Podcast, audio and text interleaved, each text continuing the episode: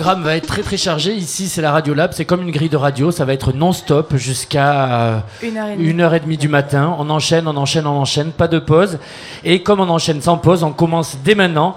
Et c'est Alain Damasio qui nous fait l'honneur d'être un des euh, parrains, euh, invités d'honneur, euh, animateur en, chef de, de ce lab qui va commencer par présenter en face-to-face, en B2B, avec Michel Pastoureau sur la question, l'histoire d'une couleur, le rouge. Nous sommes à la machine du Moulin Rouge, ça se justifie pleinement.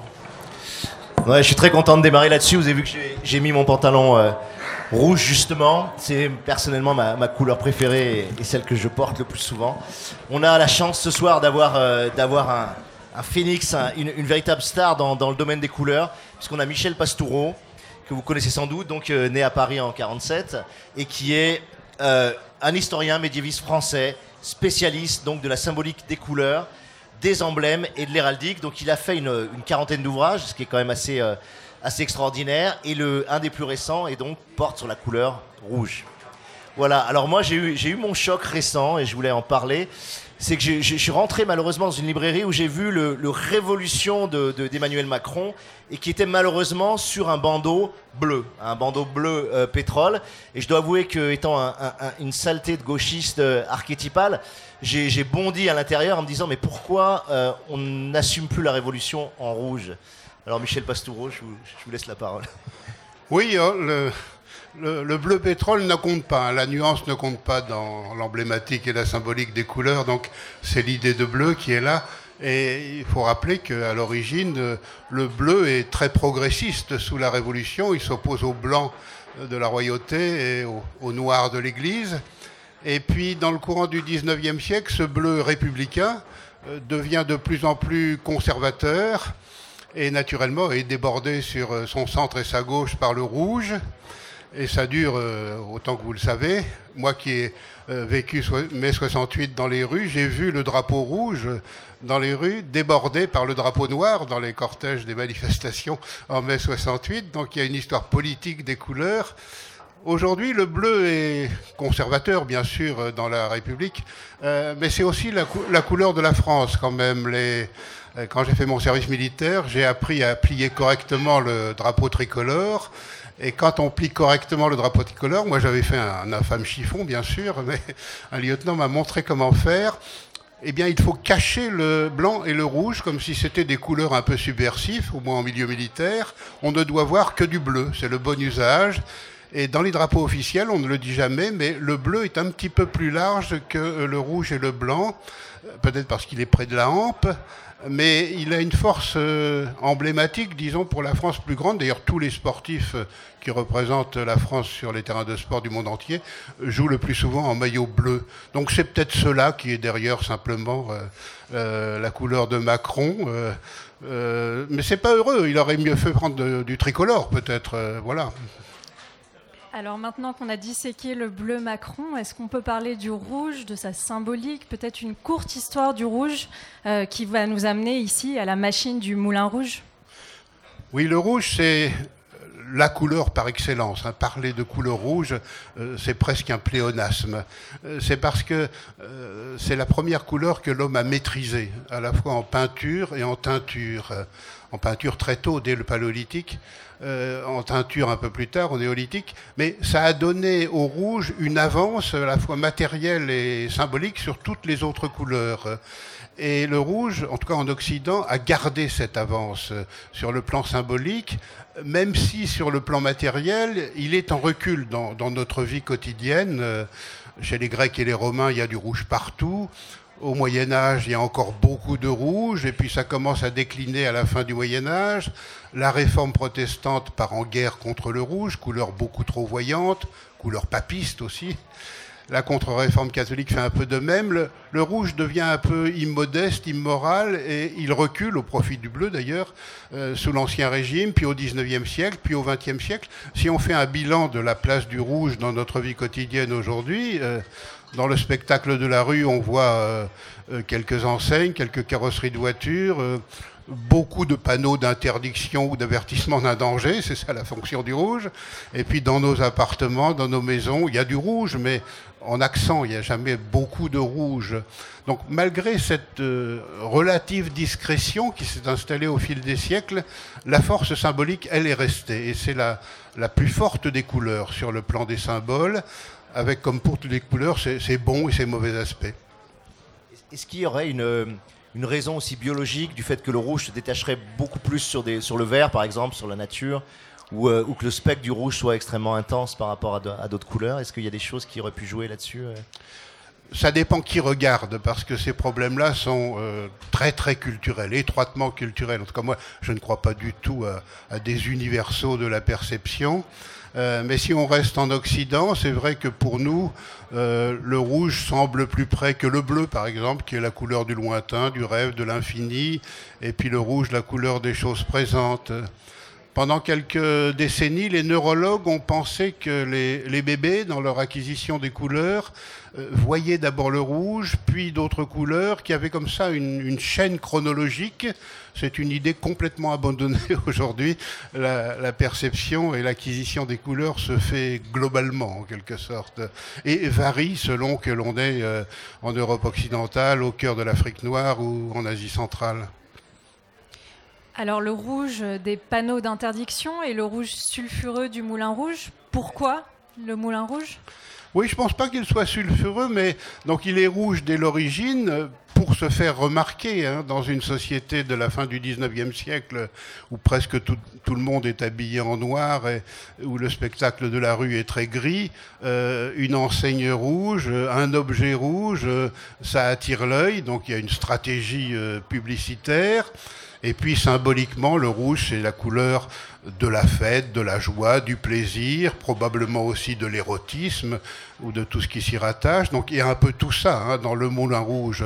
Et euh, au fond, c'est un coup de génie. Euh, si c'était un moulin gris ou un moulin, un moulin blanc, hein, même un moulin jaune, ça attirerait beaucoup moins l'œil et, l'attention. Donc euh, c'est très bien que nous soyons au moulin rouge, qui est un lieu à la fois de plaisir, euh, de joie de fête, euh, mais aussi de transgression, parce que le rouge est une des couleurs de la transgression, et là aussi, il faut s'en féliciter.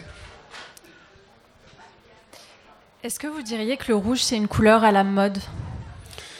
Oui, ça dépend de quelle mode on parle. Dans les phénomènes de mode, euh, il y a des modes de courte durée, ce sont celles dont parlent les médias, et puis il y a des modes de longue durée, ce sont celles dont s'occupent les historiens, des phénomènes qui durent 20 ans, 30 ans, 50 ans. Évidemment, je suis plus familier de, de ces phénomènes-là.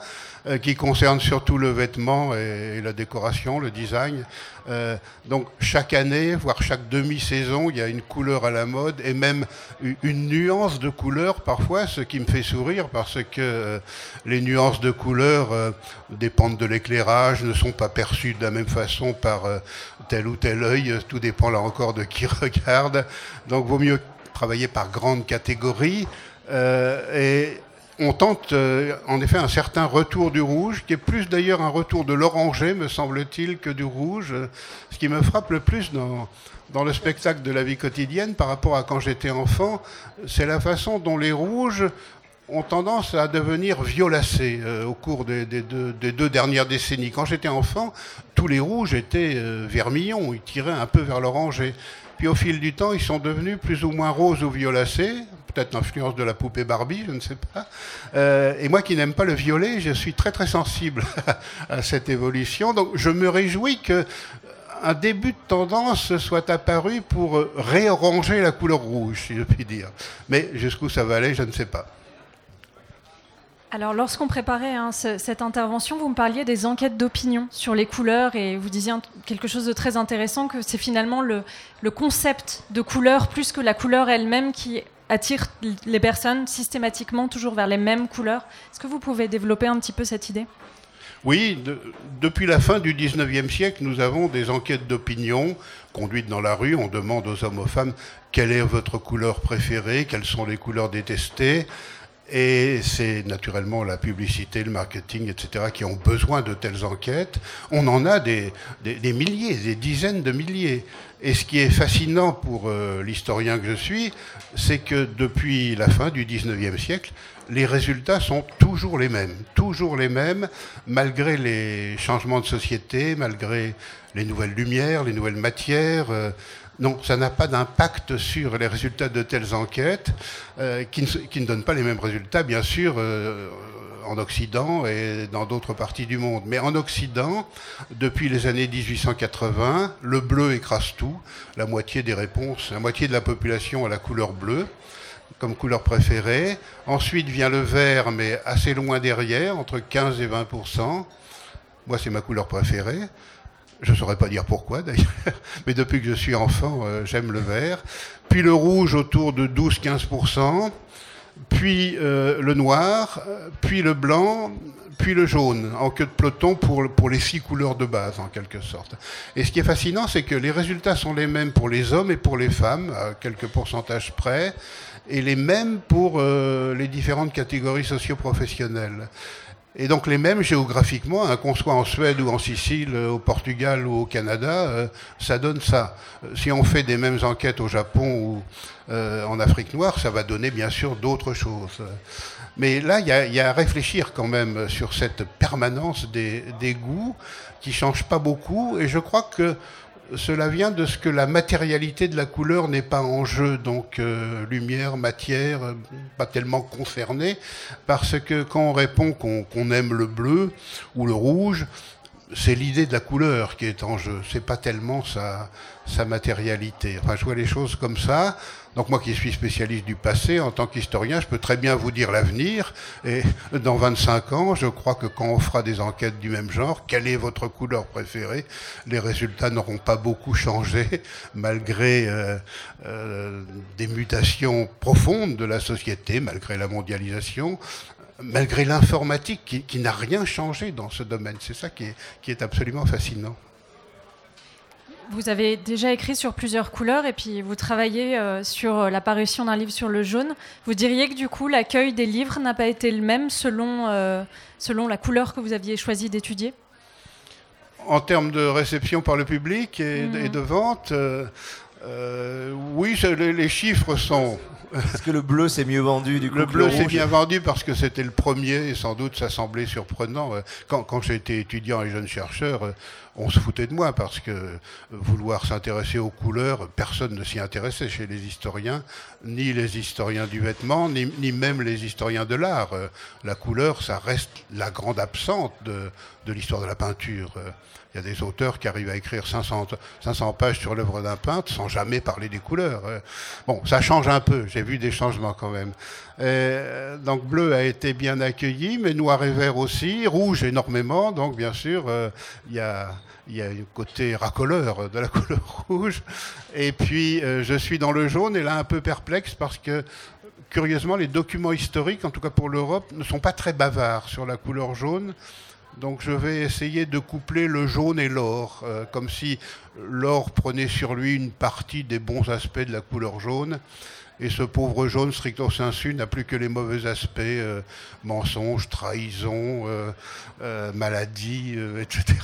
C'est dommage parce que moi j'aime bien le jaune et si j'étais un designer, un styliste, un couturier, un créateur, euh, j'investirais dans le jaune parce que je trouve qu'il occupe une place beaucoup trop faible dans notre vie quotidienne. Il me semble qu'il y a pour le jaune une meilleure place à prendre. C'est la couleur du logo de la nuit des idées d'ailleurs. C'est une très bonne idée. Bravo. Euh, ils sont très forts.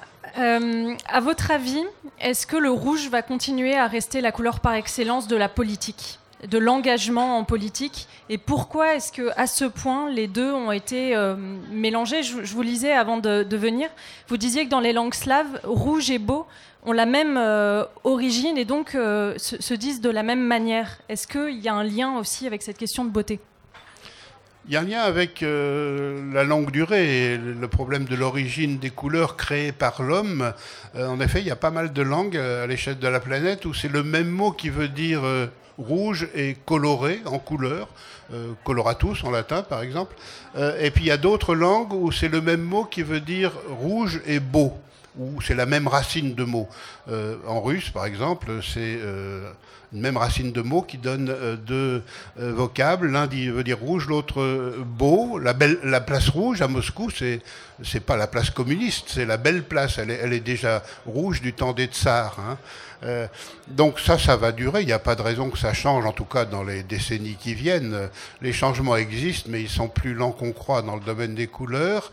Euh, donc le rouge va garder en Occident, parce que ça n'est pas vrai de toute la planète, en Occident son statut de, de couleur par excellence, oui je crois, de couleur archétypale, de première des couleurs. Euh, ce que va en faire la politique, je ne sais pas très bien. Le, problème des couleurs en politique, c'est que le choix est restreint. Euh, il y, a six couleurs de base. Le jaune est exclu parce que c'est la couleur des traîtres, donc c'est un peu difficile pour un parti ou un mouvement politique de s'emblématiser par la couleur jaune. Les libéraux l'ont fait en Allemagne, mais ils avaient l'habitude de retourner leur veste, donc c'était un assez bon choix. Euh, le rouge, qui pour nous est très progressiste, très à gauche, voire à l'extrême gauche, euh, ailleurs dans le monde peut signifier au contraire euh, des partis plus conservateurs, voire réactionnaires. Euh, euh, aux États-Unis, par exemple, le bleu est démocrate et le rouge républicain. C'est inversé par rapport à, nos pratiques. Hein. Donc tout cela, c'est du code, ce sont des conventions. Mais chez nous, en Europe occidentale, c'est très très bien ancré. Donc euh, euh, les partis de gauche resteront des partis associés à, la couleur rouge, à l'idée du rouge. Euh, ça n'est pas pour me déplaire. Et, le, et, la révolution orange, alors, parce qu'il y a eu un moment, un, mouvement vers l'orange, mais même au niveau du modem en France et évidemment en Ukraine, est-ce qu'il y a est-ce que c'est une tentative d'accommoder un peu comme ça le... Il y a plusieurs explications, je pense. Euh, il y a d'abord le choix par soustraction quand on crée un mouvement nouveau en politique. Euh, quelle couleur choisir pour s'emblématiser, étant donné que euh, les couleurs sont déjà prises, le rouge, le bleu, le noir, le vert, même le blanc.